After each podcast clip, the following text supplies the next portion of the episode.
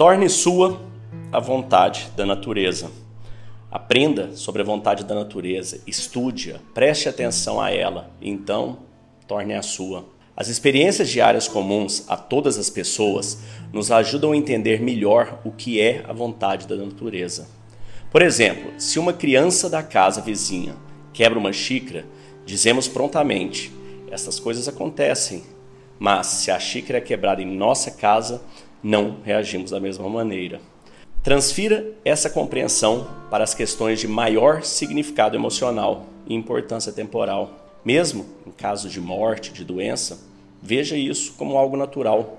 Não é uma perseguição da vida, é apenas o ciclo da vida se cumprindo. Lembre-se do que você sente quando ouve outras pessoas dizerem a mesma coisa. Transfira esse sentimento para cada uma das suas circunstâncias do momento. Aprenda com as leis da natureza a aceitar os acontecimentos até mesmo a morte, com inteligência.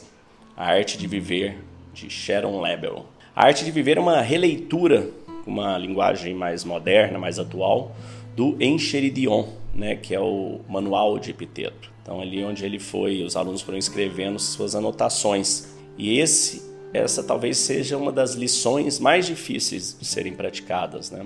Essa lição de amenizar a dor da perda de uma doença. No entanto, isso é algo que está fora do nosso controle e não apenas isso, isso é algo que é natural. Então não tem por que a gente ir contra essa vontade da natureza, esse desígnio da natureza, de Deus ou do universo, como você queira chamar. É como se você estivesse no oceano, em uma praia, tentando parar as ondas. Quero parar estas ondas. Você não vai conseguir, não existe a menor forma de você parar uma onda. Da mesma forma que não existe a menor forma de você parar a morte que é apenas uma consequência da vida. É mais um passo.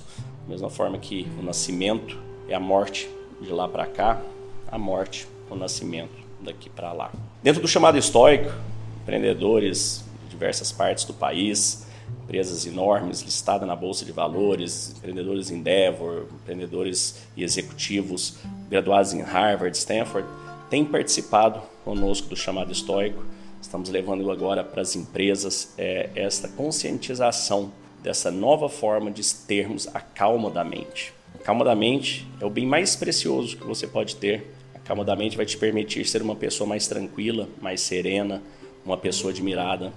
Vai te permitir ter relacionamentos melhores. Você estará mais seguro, segura de si e te permitirá sua carreira profissional fluir com muito mais leveza e muito mais impacto vez que você será uma pessoa mais tranquila.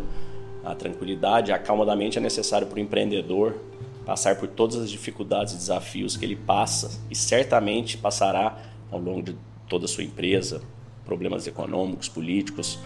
A calma da mente é essencial para o executivo que quer escalar os degraus da empresa, lidar com as questões internas, com as políticas, com os colegas, com as trapaças, com as dificuldades. Para o investidor, que tem que se manter com sangue frio, a calma da mente é essencial.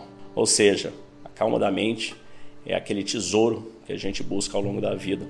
E o estoicismo é um mapa para te levar para dentro de si para encontrar esta calma da mente. Eu te convido a participar conosco da imersão e possamos levar também para dentro da sua empresa. Te desejo um dia de abundância e paz. Fique com Deus. Um abraço. Esse, se encontra aqui, pessoal, isso aqui é inimaginável o que a gente fez. Né? A gente pode pensar aqui, olhar, meu, unir esse povo aqui, tantas pessoas que a gente admira, pessoas foda no, no empreendedorismo. Eu quero resumir tudo isso aqui no que o Pedro acabou de falar. É inimaginável. Essa, essa conexão é, é uma grande revolução. É só isso que eu preciso falar. É, porra, eu ficar agradecendo aqui é, o dia inteiro. Eu quero ouvir outras pessoas aqui incríveis, o Edu. Eu tava aqui, cara, Léo, vou te falar, tipo, eu, eu, eu, ando meio emocionado? Eu sempre fui muito frio na minha vida. Eu sempre fui um cara frio. Eu passei por tanto problema na vida, quem sabe, assim.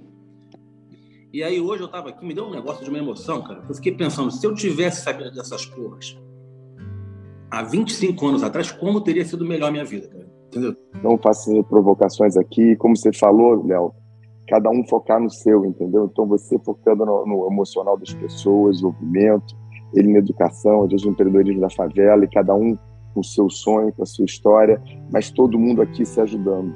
Isso tem um poder assim emocionante mesmo, porque esse grupo aqui é muito poderoso, pode realmente transformar muita coisa. Então, galera, obrigado aí por esses dias aí, foi um grande aprendizado. Né? Vós sois Deus. Porra, e você deu uma definição hoje, Léo, que matou, né? Conheça você e conhecerá deuses. Show, viu, Léo? Sempre te falo aí, né? Depois te dou um feedback, mudança de vida, viu? Muito legal. É. Autoconhecimento é, é, é um.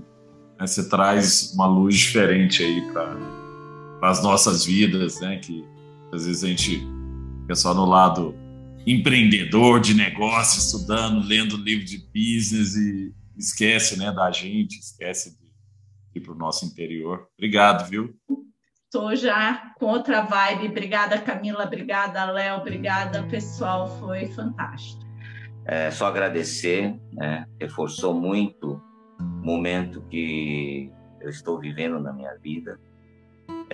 Mas o que eu achei legal do teu, uh, do teu projeto é que você conseguiu organizar as ideias aí de uma maneira mais prática. Eu também eu... muita identidade com tudo que você propõe. Então, para mim é um assim, é um bálsamo. Muito obrigada. Super obrigada por essa oportunidade. Eu sou psicóloga, estudo há muitos anos a cabala. E mais, assim, que me toca muito, porque em 2020 eu fundei, junto com o Chicane, meu marido, uma instituição que se chama Instituto Borboleta Azul. E a lenda do, da borboleta azul nada mais é do que trazer a reflexão de que tudo está nas nossas mãos, né?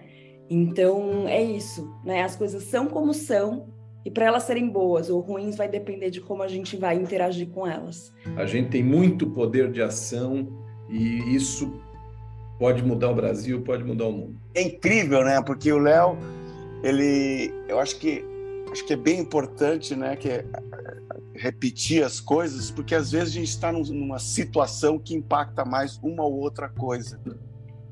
Esse negócio de que as coisas são como elas são, né? Isso é foda, cara. Isso é foda. Agradecer demais o convite.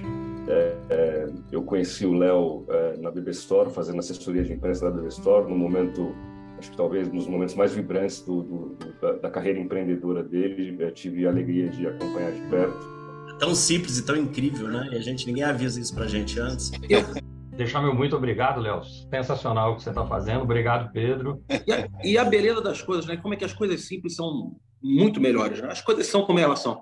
No primeiro... Às vezes de eu estava um pouco sem propósito, assim, sabe? E até acordando mais tarde, fazendo, trabalhando o que eu tenho que fazer, mas é, a gente que empreende, né, sabe das, das coisas que tem que fazer, mas tava deixando, tava, tava sentindo um pouco sem propósito. Então esse esse chamado aqui hoje me deu uma, já me deu uma despertada, assim. Então já, já valeu muito porque no momento a gente, eu sou muito crítico, né? Falei, porra, cara, essa porra vai ser um negócio de esoterismo. Eu já acho uma babaquice. Essas coisas de, de, de Primeira vez que eu vi o Léo, que ele fechou com a mãozinha assim, falei, ah, fudeu, cara.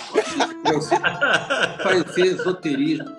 Mas eu fiquei pensando, cara, isso aqui é, não é esoterismo, isso aqui é um negócio racional, que faz um baita de um sentido animal. No final, tudo está dentro da nossa cabeça. Então, é a mensagem aí. E queria agradecer mais uma vez e dizer que, de todas as frases, é, só, você mencionou só, Marco Aurélio, Epiteto, Sêneca, a melhor de todas é do seu pai, o John aí, e, cara, muito se fala em levar coisas, mas a gente está aqui para deixar coisas boas. As coisas são como elas são. E não tem o que você possa fazer a respeito, elas são o que elas são. E o que falou, cara, agora você viu, você encontrou sentido para a vida, segue sua vida, segue ela o estoicismo e tudo que você está trazendo para mim, ele tem muito a ver com o, o, TCC, né, que é a terapia comportamental, né, cognitivo comportamental, ela, e é isso, o nosso objetivo aqui na terapia era você ter essa consciência que o estoicismo te deu. A segunda coisa, o que quer que venha, você agradecer por aquilo, porque no mínimo é uma oportunidade. Já te dá uma postura e uma atitude em relação à vida, né? O Roda da Vida, eu, foi um dos mais legais que eu já fiz, não tinha a menor ideia que, que tinha a ver com estoicismo, mas faz todo sentido, né? Tipo o nosso primeiro papo, né? Uma das coisas mais legais do estoicismo é ver o respaldo de um monte de coisa que você já fazia, né? Que você tinha um, uma parte sua que já acreditava naquilo e o que complementa do, do que você tem de dúvida e vai vai trazendo um framework bacana. Mas... E depois você separar o que você controla, o que você não controla, já te cria um playbook de ação.